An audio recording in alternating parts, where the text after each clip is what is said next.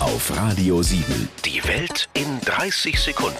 Von und mit Jan Zerbst.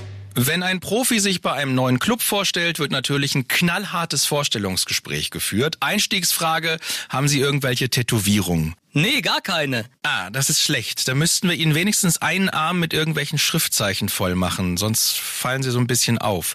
Wo sehen Sie sich in zehn Jahren? Also im Vordergrund steht die Mannschaft. Wir wollen gemeinsam wachsen. Äh, Das nächste Spiel ist immer das schwerste. Ja, aber wo sehen Sie sich in zehn Jahren ganz konkret? Ja, die Abwehr muss kompakt stehen. Äh, Vorne müssen wir Druck machen, äh, Räume schließen. Perfekte Fußballerantwort, guter Typ, fehlt eigentlich nur noch die Frage nach der Gage. Äh, Ja, so zwei Millionen äh, am Tag oder drei. Ja, sehr gerne. Herzlich willkommen bei uns.